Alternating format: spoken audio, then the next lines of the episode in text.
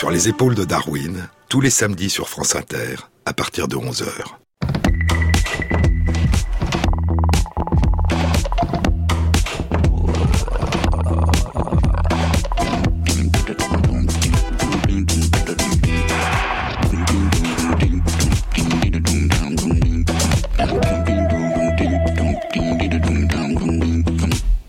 Bonjour à tous.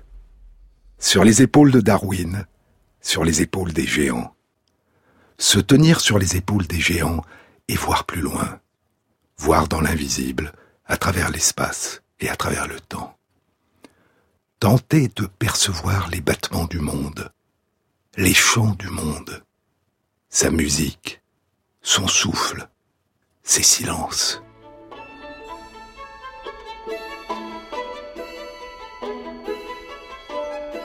Dans la pénombre de la nuit, un petit animal virevolte dans les airs, glisse sous les branches des arbres, fond vers le sol, bondit vers le ciel, battant des ailes en silence.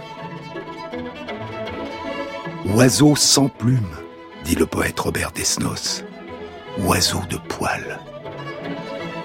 Ami carême, chante Desnos. Ami carême, en carnaval, on met un masque de velours. Où va le masque après le bal? Il vole à la tombée du jour. Oiseau de poil, oiseau sans plume, il sort quand l'étoile s'allume de son repère de décombre, chauve-souris, masque de l'ombre. La chauve-souris, ni oiseau, ni souris.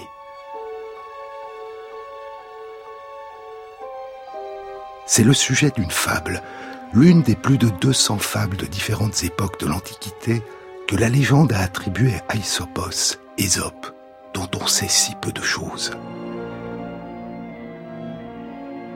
Il serait né il y a plus de 2500 ans en Thrace, sur les rives de la mer Noire. Il y a 2450 ans, le premier grand historien de l'Antiquité, Hérodote, dans son grand œuvre Historiae, les histoires ou l'enquête, nous dit qu'Ésope le fabuliste fut esclave d'un certain Iadmon. La courtisane Rhodopis, trace d'origine et esclave d'Iadmon comme lui, fut la compagne d'Ésope.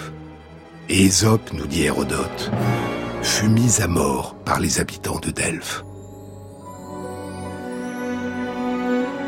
Aristophane, Platon puis Aristote évoqueront à leur tour Ésope le fabuliste. Selon certains auteurs, Ésope fut affranchi et devint un homme libre. Et cinq siècles après Hérodote, Plutarque dira d'Ésope qu'il fut l'ami de Solon, poète, stratège et archonte de la cité d'Athènes, et qu'il mourut en venant à Delphes en tant qu'ambassadeur du roi Crésus, avec de l'or, dit Plutarque, que Crésus lui avait remis pour offrir aux dieux un somptueux sacrifice. Le dieu est Apollon, dieu du soleil, des archers, de la musique et de la poésie, Apollon pythien. Et dans le sanctuaire de Delphes, dans le temple consacré à Apollon pythien, prophétise sa prêtresse, la Pythie, l'oracle de Delphes. Mais, poursuit Plutarque, Ésope s'étant fâché avec les habitants de Delphes, il s'acquitta bien du sacrifice, mais renvoya l'argent qu'il devait offrir aux habitants, estimant que ces gens-là ne méritaient pas les grâces du roi Crésus.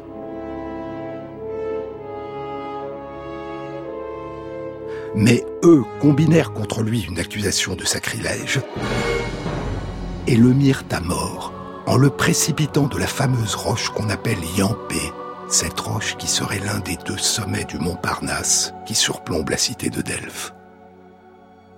Je chante les héros dont Ésope est le père, dira beaucoup plus tard La Fontaine sous le règne du roi Soleil. Ces héros qui sont presque tous des animaux. Et La Fontaine reprendra, en les développant, en les dialoguant et en les mettant en vers, la plupart des fables attribuées à Ésope. L'une d'elles s'intitule la chauve-souris et les deux belettes. Une chauve-souris, dit La Fontaine, donna tête baissée dans un nid de belette, et sitôt qu'elle y fut, l'autre, envers les souris depuis longtemps courroucées, accourut pour la dévorer. Quoi, vous osez, dit-elle, à mes yeux vous produire, après que votre race a tâché de me nuire? N'êtes-vous pas souris? Parlez sans fiction, oui vous l'êtes, ou bien je ne suis pas belette. Pardonnez-moi, dit la pauvrette, ce n'est pas ma profession. Moi, souris, des méchants vous ont dit ces nouvelles. Grâce à l'auteur de l'univers, je suis oiseau, voyez mes ailes. Vive l'agent qui fend les airs. Son explication plut et sembla bonne. Elle fait si bien qu'on lui donne liberté de se retirer. Deux jours après, notre étourdi aveuglément se va fourrer chez une autre belette des oiseaux ennemis. La voilà de rechef en danger de sa vie. La dame du logis, avec son long museau, s'en allait la croquer en qualité d'oiseau quand elle protesta qu'on lui faisait outrage. Moi, pour tel passé, vous n'y regardez pas. Qu'est-ce qui fait l'oiseau? C'est le plumage. Je suis souris, vive les rats, que Jupiter confonde les chats. Par cette adroite répartie, elle sauva deux fois sa vie. Plusieurs, conclut la fable, plusieurs se sont trouvés qui, d'écharpe changeant, au danger ainsi qu'elle, ont souvent fait la figue, c'est-à-dire ont bravé les dangers. Le sage dit, selon les gens, Vive le roi, Vive la Ligue. C'est une référence aux guerres de religion qui avaient ravagé la France. La morale de la fable d'Ésope était plus générale et ne faisait référence à aucune époque particulière. Or donc, concluait-elle, nous non plus ne devons pas toujours recourir aux mêmes expédients, mais nous devons songer qu'en s'accommodant aux circonstances, on échappe souvent au danger. Ni oiseau, ni souris. La chauve-souris est un petit mammifère ailé dont les premiers ancêtres ont émergé il y a environ 65 millions d'années, à une époque où disparaissaient tous les dinosaures, à l'exception de ceux qui étaient les ancêtres des oiseaux d'aujourd'hui. Et ainsi, il y a environ 65 millions d'années, de petits mammifères ailés et de petits dinosaures oiseaux prenaient leur envol et se partageaient le ciel.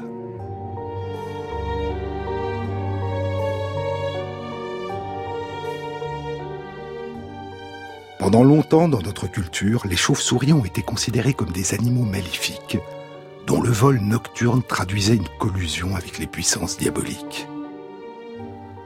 Oui, je te reconnais, chante Victor Hugo. Je t'ai vu dans mes songes, triste oiseau, sœur du hibou funèbre et de l'orfraie avide, mêlant le hou lugubre au nénuphar livide, les filles de Satan t'invoquent sans remords. Fuis l'abri qui me cache et l'air que je respire. En vain autour de moi ton vol qui se promène sème une odeur de tombe et de poussière humaine.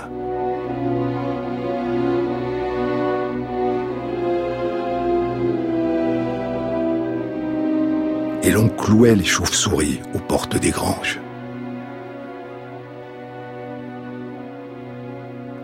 Mais ailleurs, loin de là, en Chine, au contraire, la chauve-souris était et est toujours un symbole de bonheur.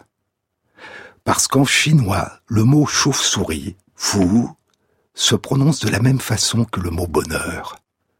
Et aujourd'hui, dans la plupart des régions du monde, ces petits mammifères nocturnes font partie des espèces protégées.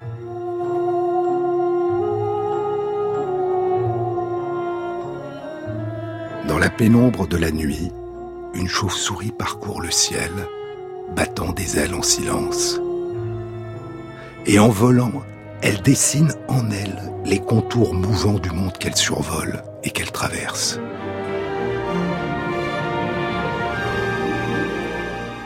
Elle fait émerger en permanence, en le reconstruisant, le paysage qui l'entoure, à partir des échos des appels qu'elle émet, dans une fréquence sonore que nous n'entendons pas.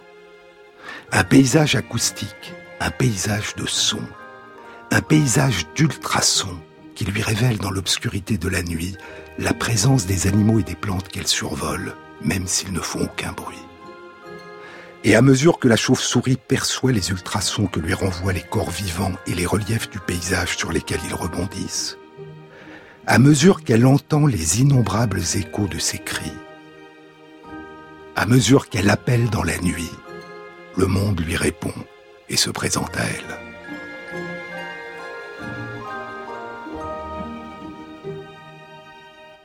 La fréquence sonore des appels des chauves-souris dépasse de très loin la limite supérieure de détection des sons par l'oreille humaine, qui est de 20 000 Hz. La fréquence des ultrasons émis par les chauves-souris peut dépasser 100 000 Hz. L'intensité de leurs cris peut atteindre 130 décibels, et elles peuvent répéter leurs cris jusqu'à 200 fois par seconde.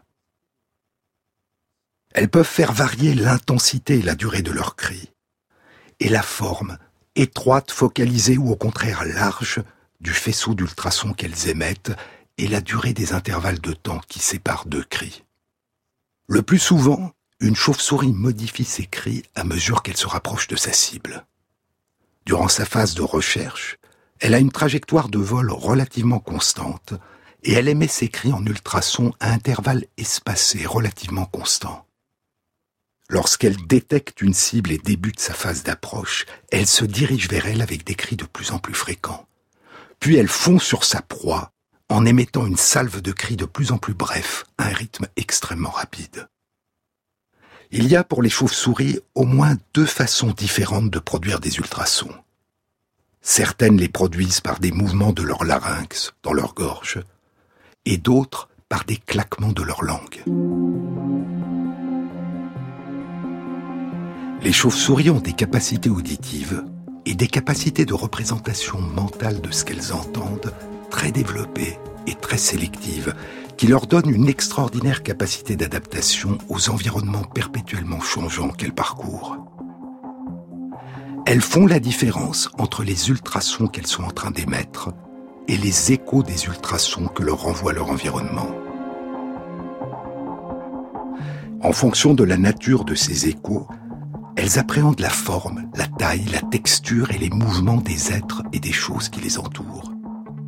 Et en fonction du temps que met l'écho à leur parvenir, elles évaluent en permanence la distance qui les sépare des obstacles sur lesquels rebondissent les ultrasons qu'elles émettent. Lorsque les insectes qu'elles poursuivent se réfugient dans des feuillages, les échos des ultrasons renvoyés par les feuilles de certaines plantes peuvent être une source de confusion pour les chauves-souris. Elles sont alors capables de se concentrer sur les échos provenant de leur proie, en filtrant sélectivement, en cessant d'écouter les échos renvoyés par les feuilles. C'est comme si elles voyaient, par l'intermédiaire de leurs oreilles, sous forme d'images sonores, les paysages d'ultrasons qu'elles font émerger dans ce qui, pour nous, est silence et obscurité. En 1941, deux étudiants en thèse à l'université Harvard Donald Griffin et Robert Galambos révélaient le mystère de cette étrange forme de représentation du monde. Parce qu'il n'y a pas de terme approprié pour décrire les processus de localisation des obstacles au moyen d'écho, dira Griffin, je propose un mot nouveau. Écolocalisation.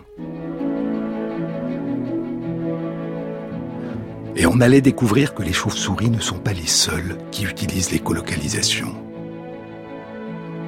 C'est aussi le cas d'une partie des mammifères marins, les cétacés à dents, les dauphins, les belugas, les cachalots, les marsouins, les orques. Humain je suis, dit le poète Terence au deuxième siècle avant notre ère, et rien de ce qui est humain, je pense, ne m'est étranger. Nous sommes la mesure de toute chose, disait le philosophe grec Protagoras trois siècles plus tôt. Mais nous n'appréhendons qu'une infime portion de l'étrange splendeur de la nature. Combien y a-t-il d'autres façons de faire surgir et de ressentir le monde, et de le vivre, et de se vivre soi-même?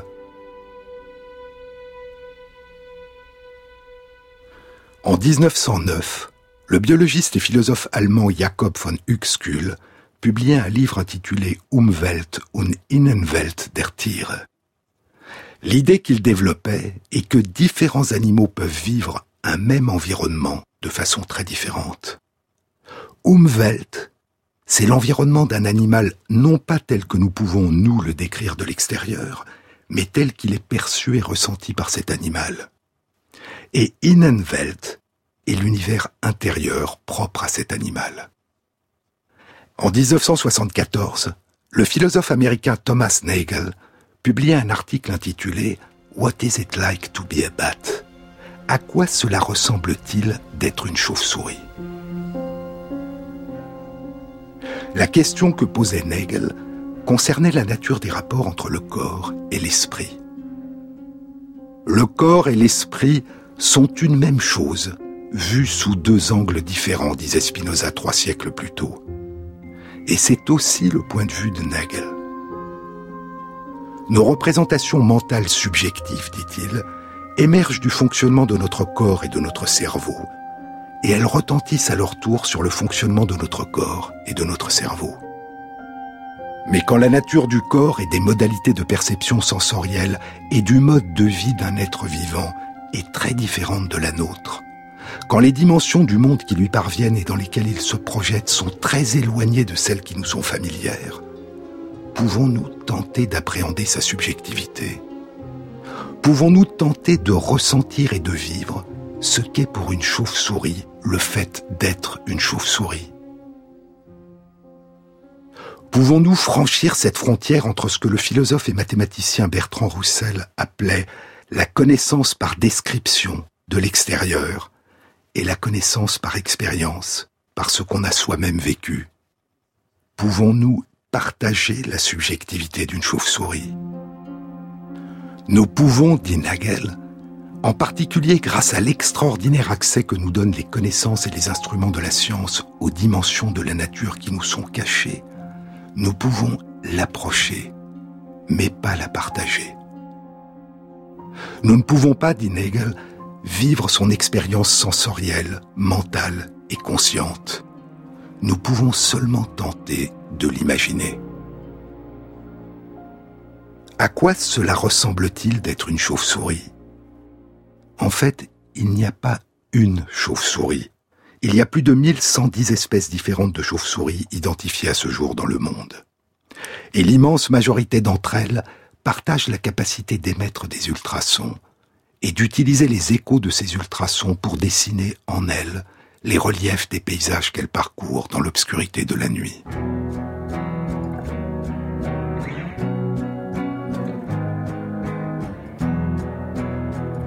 Sur les épaules de Darwin, sur France Inter.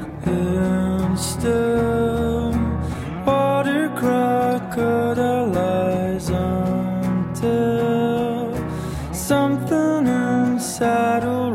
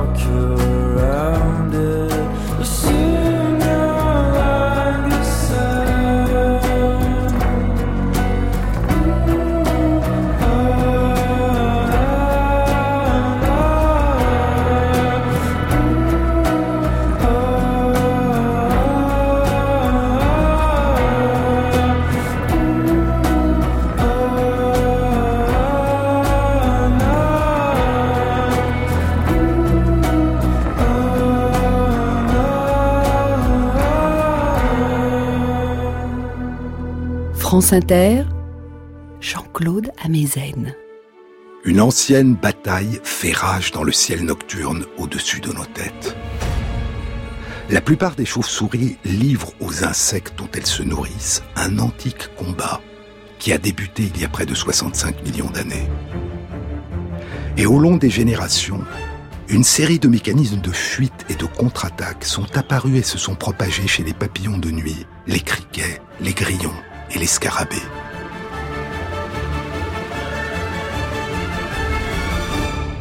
Aujourd'hui, beaucoup d'entre eux possèdent des récepteurs qui leur permettent de percevoir les ultrasons.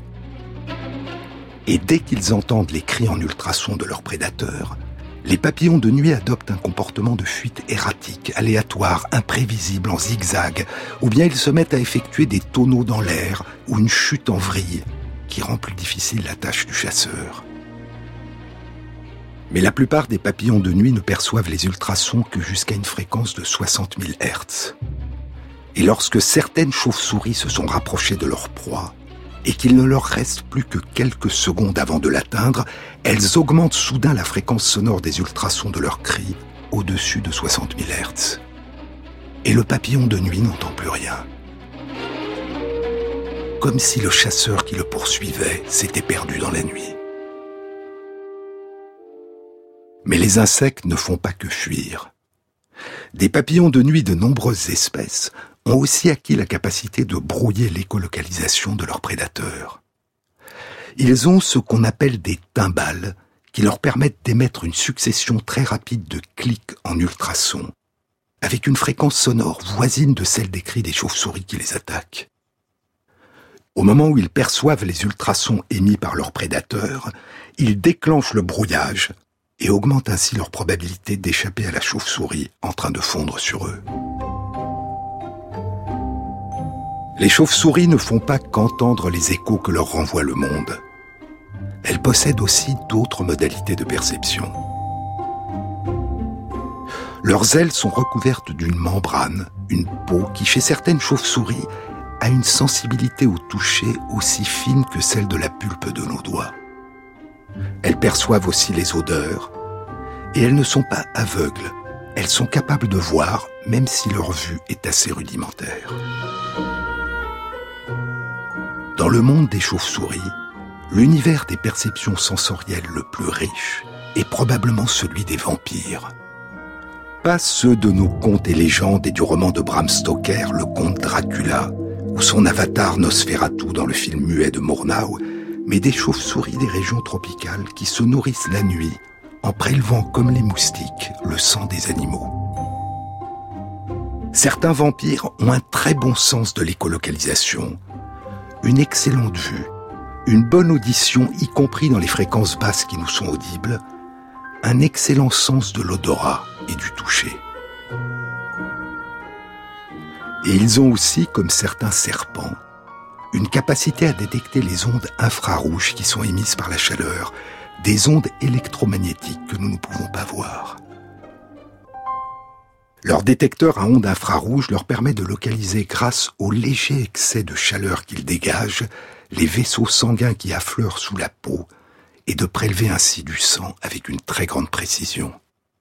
Mais il y a aussi dans les forêts des régions tropicales et subtropicales d'autres espèces de chauves-souris qui ne se nourrissent ni d'insectes ni du sang des animaux. Ces chauves-souris ne sont pas des chasseuses, mais des cueilleuses. Comme les abeilles et comme certains oiseaux, elles se nourrissent du nectar des fleurs qu'elles pollinisent et fécondent. Il y a plusieurs centaines d'espèces différentes de fleurs sous les tropiques, dont la pollinisation et donc la reproduction dépendent des chauves-souris. Et chez certaines de ces fleurs ont émergé des formes qui les rendent particulièrement identifiables par les chauves-souris dans l'obscurité de la nuit. Certains pétales de la fleur ou certaines feuilles de la plante ont une forme en trois dimensions qui les rendent particulièrement audibles aux chauves-souris. Ces pétales et ces feuilles sont de petits miroirs sonores qui renvoient les ultrasons dans la direction même d'où ils ont été émis. Un écho très particulier qui constitue pour la chauve-souris une signature sonore qui le distingue des autres. Il y a les chauves-souris cueilleuses, les chauves-souris buveuses de sang et les chauves-souris chasseuses d'insectes. Mais parmi celles qui chassent, certaines poursuivent d'autres proies que des papillons de nuit, des criquets, des grillons et des scarabées. Certaines chauves-souris, comme la grande noctule d'Europe, Nyctalus lasiopterus, chassent les oiseaux, de petits passereaux en train de voler la nuit durant leur grande migration. D'autres, comme la chauve-souris bulldog d'Amérique centrale et d'Amérique du Sud, Noctilo leporinus, chassent des poissons qu'elles repèrent par écolocalisation lorsqu'ils font des bonds hors de l'eau. D'autres chauves-souris chassent des lézards, et d'autres encore chassent des grenouilles.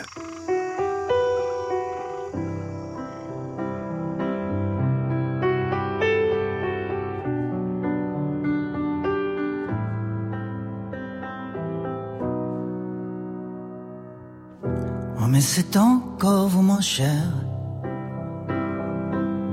Oh, mais c'est encore vous, mon cher. Me dit-elle tout à coup, me dit-elle tout à coup. Oh, je me sens de vous prisonnière. Oh, je me sens de vous prisonnière. Faites de moi ce que vous, faites de moi ce que vous. Donnons-nous rendez-vous à la rivière. Donnons-nous rendez-vous à la rivière. Lavons-nous de la boue. Lavons-nous de la boue. Prenez-moi dans vos bras, mon cher. Prenez-moi dans vos bras, mon cher. Et oublions tout. Et oublions tout. Tenons-nous debout dans la lumière. Et tenons-nous debout dans la lumière. Soyons prêts à tout. Soyons prêts à tout. Il en va de la vie de nos mères. Il en va de la vie de nos pères. Il en va de nous. Il en va de nous.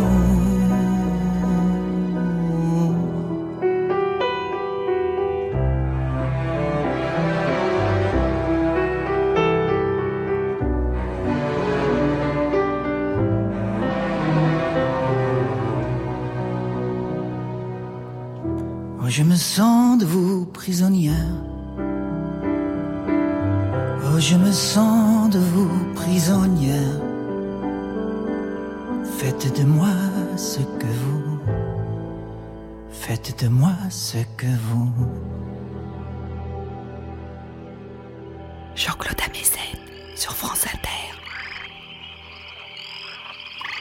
Une forêt tropicale humide en Amérique centrale, au Panama dans la réserve naturelle de l'île Barro Colorado. C'est durant la saison des pluies, entre mai et décembre. Il vient de pleuvoir, la nuit tombe, et de petites grenouilles tungara se sont assemblées autour d'une mare peu profonde. Les troubadours flottent sur l'eau et lancent en chœur leurs appels dans la nuit, à l'attention des dames grenouilles. Le sac vocal des chanteurs se gonfle et se dégonfle au rythme de leurs chants Et ce gonflement rythmique de leur sac vocal fait naître à la surface de l'eau des vaguelettes qui se propagent tout autour du chanteur en cercle concentrique. Et ces vaguelettes peuvent être perçues à distance par le sens du toucher. Et ainsi, le chanteur est à la fois entendu, entrevu dans l'obscurité en raison des mouvements périodiques de son sac vocal, et perçu indirectement par le toucher, par l'intermédiaire des vaguelettes que le gonflement rythmique de son sac vocal font émerger à la surface de l'eau. Il est perçu par l'ouïe, par la vue et par le toucher, par les dames qui se déplacent et évaluent et comparent la beauté des chants, et aussi par ses rivaux qui se jaugent et qui ajoutent à leurs appels un tchuc de plus que n'en contient le chant de leurs concurrents. Si un chanteur émet un appel simple, un gémissement seul, son voisin va émettre un appel complexe, un gémissement suivi d'un tchuc. Un autre voisin proche va alors émettre un appel plus complexe, un gémissement suivi de deux tchucs, et ainsi de suite, de proche en proche, toujours un tchuc de plus, un seul tchuc de plus. Les dames grenouilles raffolent des tchucs. Pourquoi chaque concurrent ne rajoute-t-il qu'un seul tchuc au chant de son rival et pas deux ou trois ou quatre d'un coup, ce qui rendrait son chant encore plus séduisant Parce qu'on n'est jamais seul.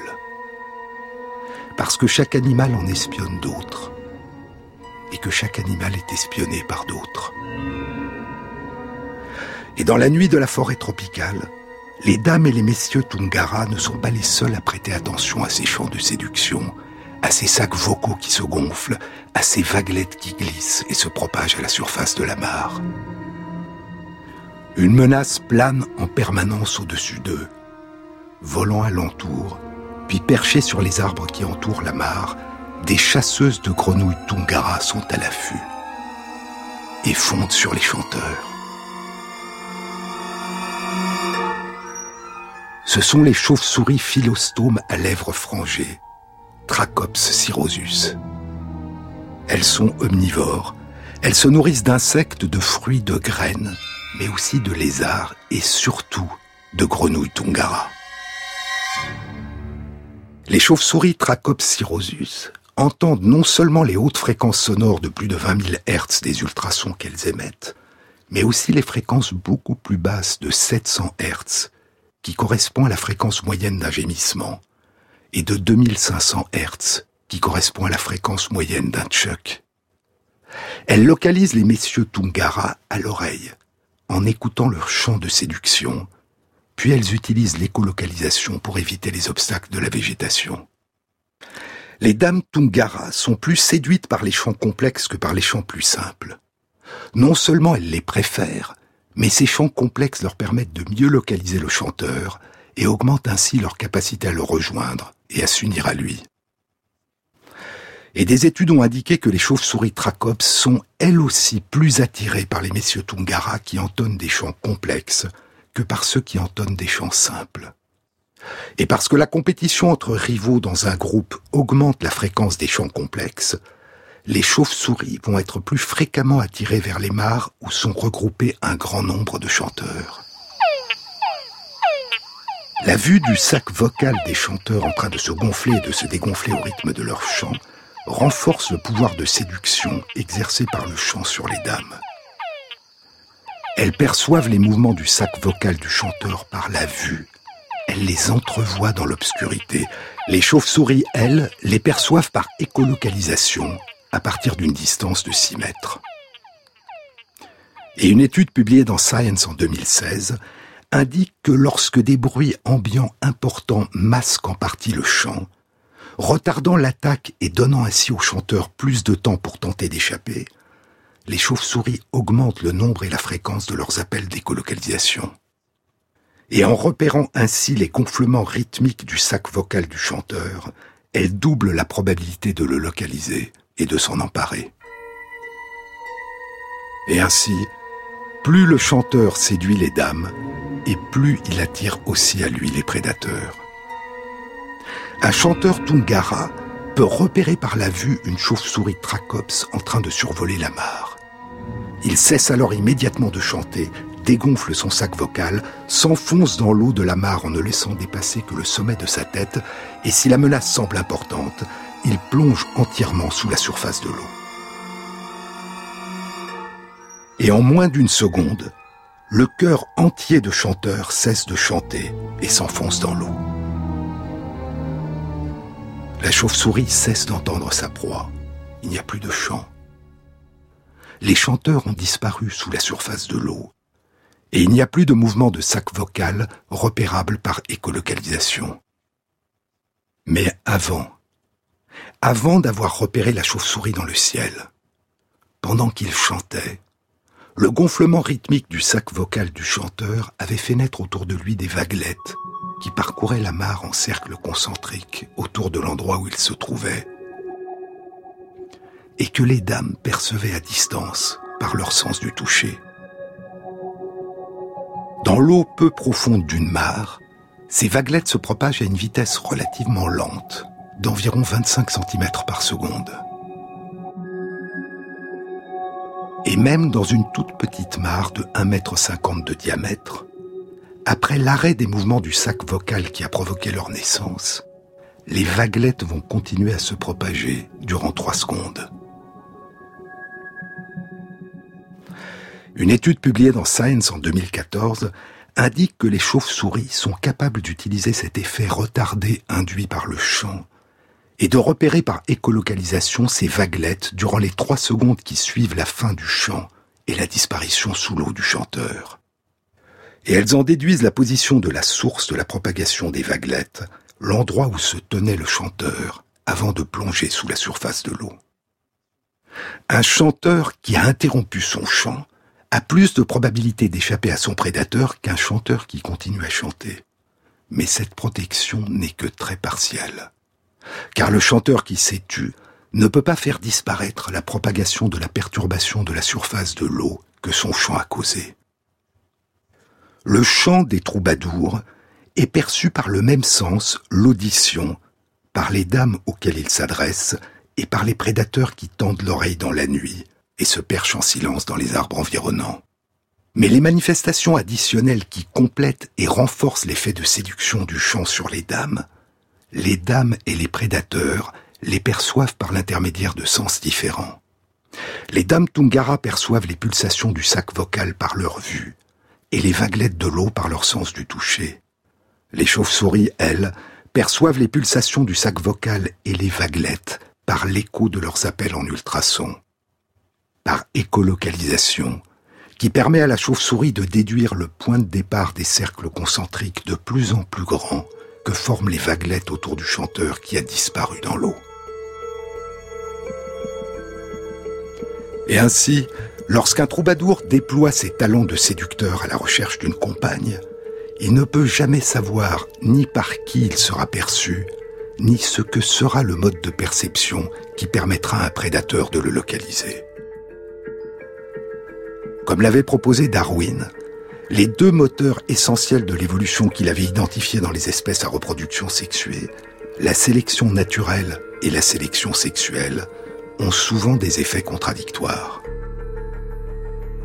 L'émergence, l'évolution et la propagation à travers les générations des ornements et des comportements qui favorisent la séduction peuvent souvent avoir des effets négatifs en termes de survie, par exemple en attirant l'attention des prédateurs.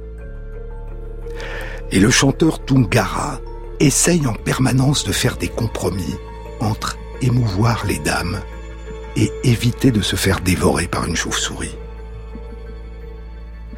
Mais que se passe-t-il si la pression exercée par les prédateurs se modifie?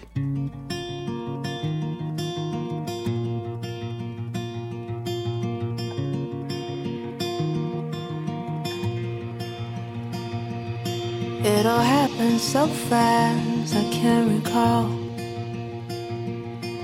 Policemen everywhere, nowhere to run. It took a while, but I came out of hiding with my hands up. Cause if you know what's good for you, coming out with your hands up.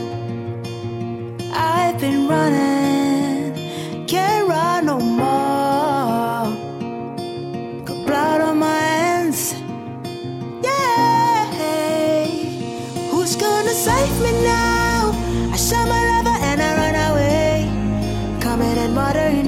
USA. Who's gonna save me now?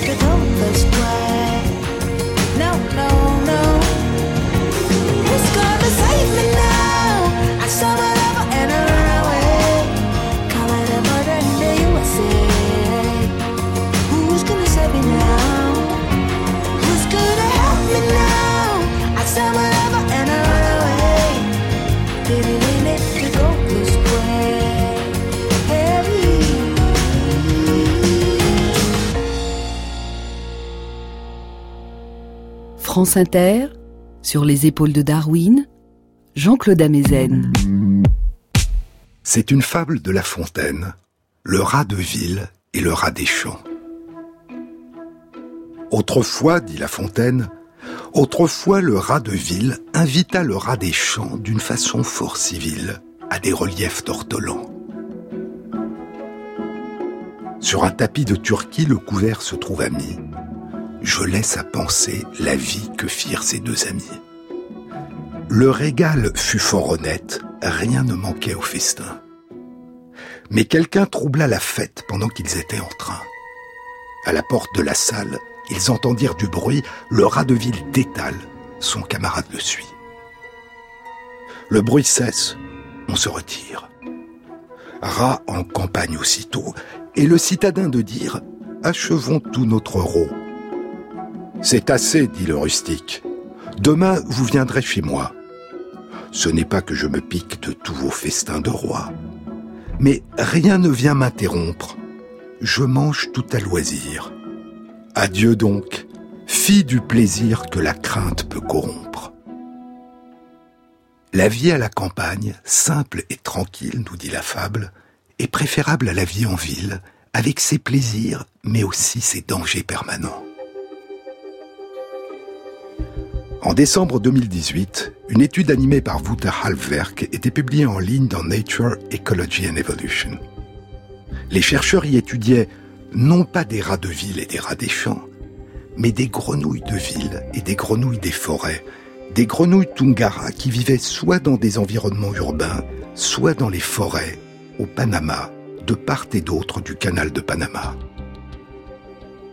La question que posaient les chercheurs était la suivante. Quel est, pour les chanteurs grenouilles en train de tenter de séduire leurs compagnes, l'environnement le plus dangereux, la ville ou la forêt. Est-ce que l'environnement urbain, avec son augmentation permanente du vacarme ambiant et du bruit de fond du trafic, et son augmentation permanente jour et nuit de la lumière artificielle, a pour effet de changer leur comportement de séduction? Rend-il leur chant plus prudent, ou au contraire plus hardi? Et leur chant les expose-t-il alors davantage ou moins à leurs prédateurs? En 2006, Michael Ryan et ses collègues avaient découvert que les chauves-souris Tracops ne sont pas les seuls prédateurs attirés par les chants des troubadours Tungara. Il y a aussi de petits moucherons, Coretrella coquillette, de 2 mm de long, dont les dames se nourrissent du sang des grenouilles. Elles ont la particularité, avec quelques moustiques, de localiser leurs victimes à l'aide des sons qu'elles émettent. Ce sont les chants des troubadours qui les guident vers leur repas, et les chanteurs, pendant qu'ils chantent, consacrent une partie importante de leur temps à chasser ces moucherons de leur tête. L'étude publiée en décembre 2018 était réalisée dans 22 sites différents du Panama, 11 sites dans les forêts et 11 sites en milieu urbain. Et elle indiquait que les messieurs grenouilles des villes entonnent des chants plus puissants, plus complexes et plus fréquents que les messieurs grenouilles des forêts. Et ces chants bruyants dans les villes attirent moins de prédateurs, moins de chauves-souris tracops et moins de moucherons que les chants plus discrets qu'entonnent leurs semblables dans les forêts, car les prédateurs sont plus rares dans l'environnement des villes. Lorsque les chercheurs ont diffusé à des dames Tungara des villes et à des dames Tungara des forêts des enregistrements des chants des troubadours des villes et des troubadours des forêts, les dames Tungara, qu'elles soient originaires des villes ou des forêts, ont préféré les chanteurs des villes et se sont dirigées beaucoup plus souvent vers les haut-parleurs qui diffusaient leurs chants. Et ainsi, en ville, la diminution de la pression exercée par les prédateurs et la nécessité pour séduire de surmonter le vacarme ambiant ont pour effet de libérer les chanteurs de la peur, à leur permettre de laisser libre cours à leur talent et à leur ardeur, et à augmenter ainsi leur pouvoir de séduction. Mais comment se comporte un chanteur des villes lorsqu'il se retrouve dans un tout autre environnement et qu'il est soudain plongé dans une forêt? Les chercheurs ont fait changer temporairement de résidence durant quelques jours à plus d'une centaine de messieurs grenouilles. Des messieurs des villes qui venaient de cinq sites urbains différents ont été transférés dans des sites sylvestres, et des messieurs des forêts qui venaient de cinq sites sylvestres différents ont été transférés dans des sites urbains. Et les chercheurs ont étudié le comportement des chanteurs durant quatre nuits. Les aires de transfert étaient protégées par de grands filets de moustiquaires pour empêcher les messieurs Tungara de s'en aller ailleurs et pour les protéger des attaques de leurs prédateurs, les chauves-souris Tracops et les moucherons Coretrella. Transplantés dans des sites de forêt, les chanteurs des villes se sont immédiatement adaptés à leur nouvel environnement potentiellement dangereux et leurs chants sont devenus moins bruyants, moins complexes et plus brefs, semblables à celui des chanteurs de forêt dans leur environnement naturel. En revanche, les chanteurs des forêts transplantés dans un environnement urbain n'ont pas modifié leur chant. Ils sont demeurés aussi prudents et discrets qu'avant. L'étude suggère qu'un environnement urbain, où la pression exercée par les prédateurs est plus faible mais où les bruits ambiants sont plus importants, favorise l'émergence et la propagation au long des générations de chanteurs Tungara moins craintifs, plus hardis, qui chantent plus fort, plus souvent et de façon plus complexe et plus séduisante. Pour parler en termes darwiniens, cet environnement urbain a favorisé une augmentation de la pression exercée par la sélection sexuelle et une diminution de la pression exercée par la sélection naturelle.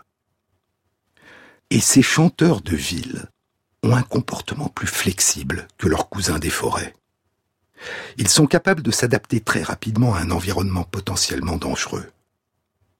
En revanche, les messieurs grenouilles qui vivent dans les forêts dans un environnement continuellement dangereux sont plus craintifs et n'ont pas la capacité de modifier rapidement leur comportement lorsqu'ils se retrouvent dans un environnement urbain.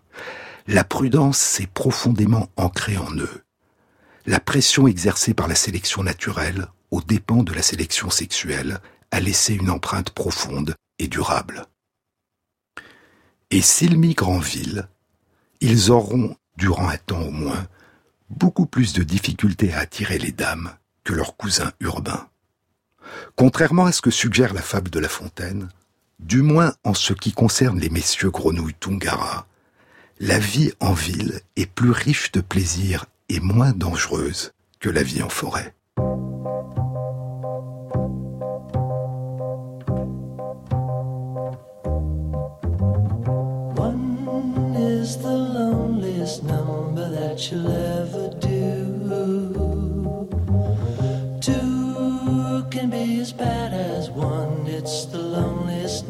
Since the number one.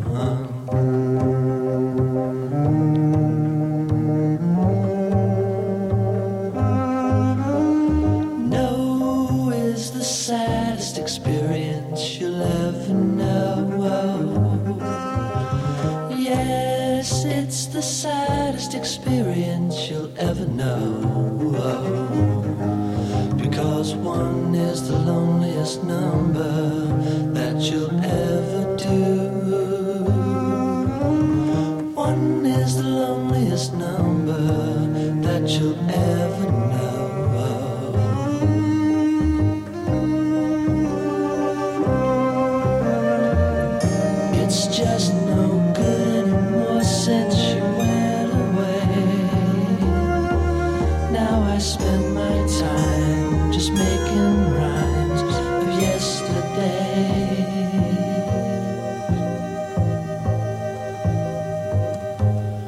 Because one is the loneliest number that you'll ever do.